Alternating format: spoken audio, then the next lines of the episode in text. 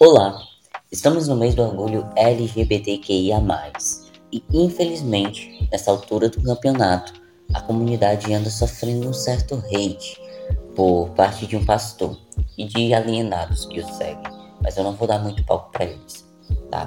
Então, pensando bem e mudando todo o cronograma, que eu já tinha inclusive gravado dois episódios, eu resolvi fazer um mês totalmente voltado para a comunidade LGBTQIA+. Então, eu sou o Arthur, sou professor de História e sejam bem-vindos para mais um episódio do De Novo Essa História.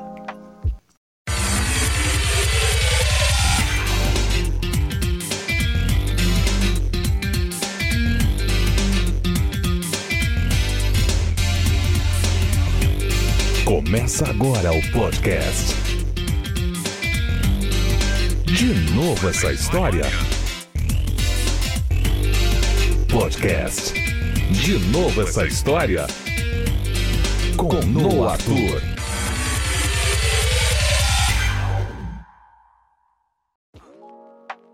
Até o dia em que eu morrer, olharei para trás com orgulho pela coragem que encontrei para enfrentar cara a cara o espectro que desde tempos imemoriais tem vindo a injetar veneno em mim e nos homens da minha natureza.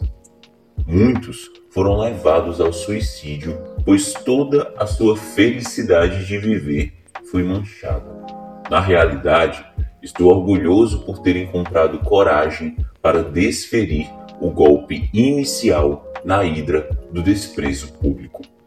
Carl Heinrich Ulrichs. Olá pessoal, hoje eu vou estar falando sobre Karl Heinrich Ulrichs. Karl é considerado o pioneiro do movimento gay. Ele nasceu em 28 de agosto de 1825 em Aurich, no noroeste da Alemanha.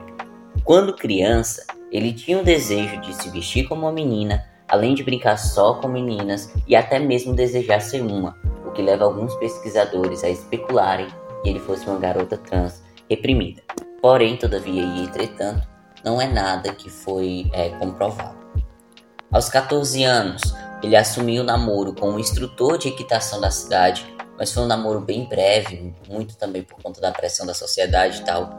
E para quem não sabe, equitação é aquele pessoal que ensina o povo a andar de cavalo instrutor de equitação. Mas enfim, aos 21 anos, em 1846, ele se formou em Direito e Teologia pela Universidade de Göttingen.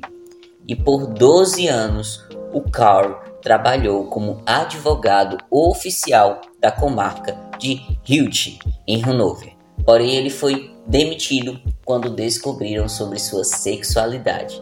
Então imagine aí, você dedicar 12 anos da sua vida a uma empresa e ser demitido por ser gay. O patrão dele chegou dele um dia assim de manhã e falou: Oi, eu sou seu patrão. E eu tô demitindo você, porque você é um homem que gosta de outros homens. E eu não posso permitir isso na minha empresa. E infelizmente, hoje em dia, né, no século XXI, ainda existem pessoas que demitem as outras por conta da sua sexualidade.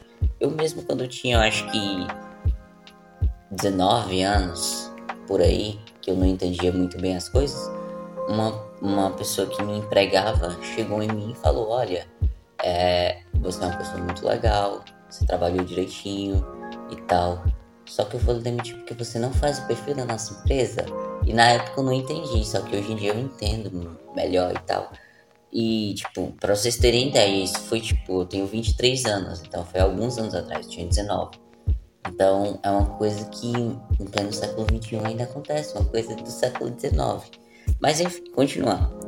Aos 37 anos, em 1862, ele contou à sua família e a amigos próximos sua sexualidade, e nessa época ele também disse que era uraniano e passou a usar o pseudônimo Numa Numantius. Né? E mesmo com todo o conservadorismo da época, o advogado alemão foi a primeira pessoa abertamente gay a falar sobre a homossexualidade e igualdade dentro da ciência. Carl também escreveu novos termos para definir as diferentes sexualidades, tipo uraniano, um homem que gosta de outro homem, e Dioning, um homem que gosta de outras mulheres. E depois desses termos, ele parou de usar o pseudonômio Numa Numantius. O Carl escreveu um livro e esse livro foi publicado em 1870. E uma coisa que é bastante é, notável no, no seu discurso desse livro, o livro, o nome do livro é Araches, é que o discurso dele é um discurso muito moderno para a época, certo? E eu vou ler aqui para vocês. Lembrem-se que o uraniano ele fala de um homem que gosta de outro homem, tá? Abre aspas. O uraniano também é uma pessoa.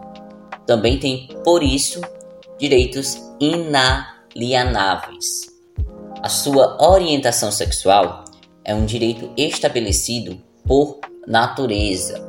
Os legisladores não têm direito de vetar a natureza, de perseguir a natureza no curso de sua obra de torturar seres vivos por serem sujeitos às forças que a natureza lhes deu.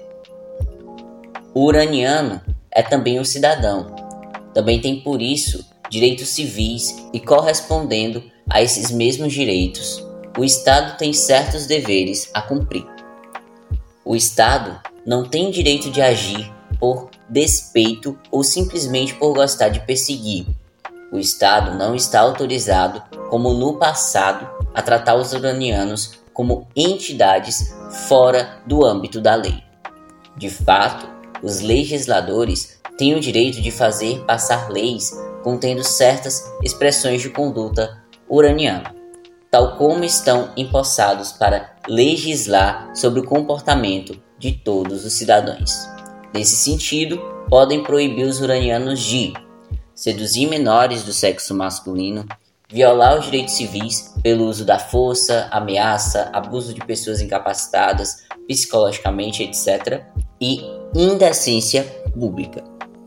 A proibição de expressão de desejo sexual, isto é, entre adultos que consentem e em privado, está fora do âmbito da esfera legal. Neste caso, todas as justificações para a acusação legal têm falta de fundamento. Os legisladores são impedidos de atuarem nestes casos por respeito aos direitos humanos e aos princípios de um Estado de Direito. O legislador está impedido pelas leis da justiça que proíbem a aplicação de padrões duplos para casos semelhantes. Enquanto o uraniano respeitar as orientações acima, o legislador não pode nem deve proibi-lo de se submeter às, às verdadeiras leis da natureza a que está sujeito. Nessas condições, o amor uraniano não é nenhum caso ou um crime real. Todas as indicações nesse sentido são inválidas, nem sequer é vergonhoso, decadente ou malvado, simplesmente porque é a instanciação de uma lei da natureza. Só porque os uranianos são desafortunados por serem uma pequena minoria, isso não é a razão para prejudicar os seus direitos civis inalienáveis. A lei sobre a liberdade no Estado em direito tem que ter em consideração as suas minorias. Fecha aspas. Tem muito mais coisa dentro desse livro, mas eu queria trazer essa passagem para vocês, porque é uma passagem muito moderna para a época. Uma passagem muito bonita, inclusive. E aí, em 29 de agosto de 1867, o Carl se posicionou contra as, contra as leis que criminalizavam a homossexualidade. E ele falou sobre isso em um estádio cheio de pessoas. Sabe o que os jurados fizeram? Eles riram na cara do Carl.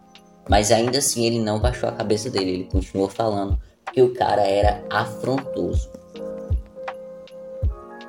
Ele defendia fortemente a legitimidade das relações homoafetivas e que as pessoas tinham o direito de seguir os seus próprios sentimentos. É lógico que ele foi muito perseguido na Alemanha e a maior parte das suas publicações foram confiscadas e proibidas. Por outro lado, lá na Itália, as suas pesquisas foram aceitas no meio acadêmico.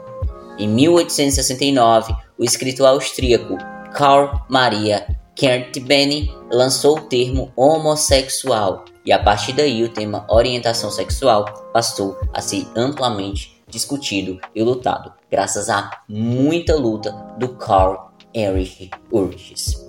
Gente, o Karl morreu na Itália, né? ele se exilou de boa vontade para a Itália, porque ele estava sendo perseguido na Alemanha e ele morreu na Itália, certo? É isso. Espero que vocês tenham gostado do episódio de hoje, né? Hoje é sábado, domingo passado não teve episódio. Expliquei para vocês no Instagram, mas quem não, não segue no Instagram não sabe. Domingo passado não teve episódio porque eu já tinha gravado o episódio de domingo passado, só que teve toda, todo esse negócio da igreja, daquele pastor lá que não tem o que fazer, de no pride, no orgulho, não ao orgulho e tal. E aí eu botei assim a mão na consciência e fiquei, não, eu preciso é, falar sobre a comunidade. Nós estamos no mês de junho, mês do orgulho LGBTQIA+. Então eu não vou gravar, eu não vou postar esses episódios, esperar mais uma semana e vou fazer todo um calendário. Então eu fiz um calendário inteiro dedicado a esse mês. Então cada episódio são quatro semanas, quatro episódios. Cada episódio vou falar sobre uma pessoa dentro do movimento, uma pessoa importante dentro do movimento. Certinho? Hoje saiu um episódio, né, no sábado, que não, vocês não estão acostumados a sair episódio no sábado. Vai sair outro episódio amanhã, então vão ser dois episódios seguidos. E daí, depois de amanhã, vão ser. É, é, vai ser normal, tá? No próximo domingo depois no outro domingo, certo? É isso, espero que vocês tenham gostado do episódio de hoje. Sigam a gente no Instagram, porque informações eu dou lá no Instagram. Sempre dou informações no Instagram. Então é arroba História Podcast. Então quando não for ter episódio, eu vou avisar no Instagram. Quando for ter episódio extra, eu vou avisar no Instagram, entendeu? Então as coisas eu posto mais no Instagram. Fora que tem Reels de curiosidade histórica, tem publicação de curiosidade histórica, tem um monte de coisa lá. Certinho? É, espero que vocês tenham gostado, né? Eu já disse isso. Se quiserem mandar sugestões e feedbacks, enviem lá no, no Instagram. De novo, arroba DNA História Podcast ou no Gmail. De novo, essa história podcast arroba gmail.com. É isso, um excelente sábado para vocês, um excelente fim de semana e vida longa e próspera a todos!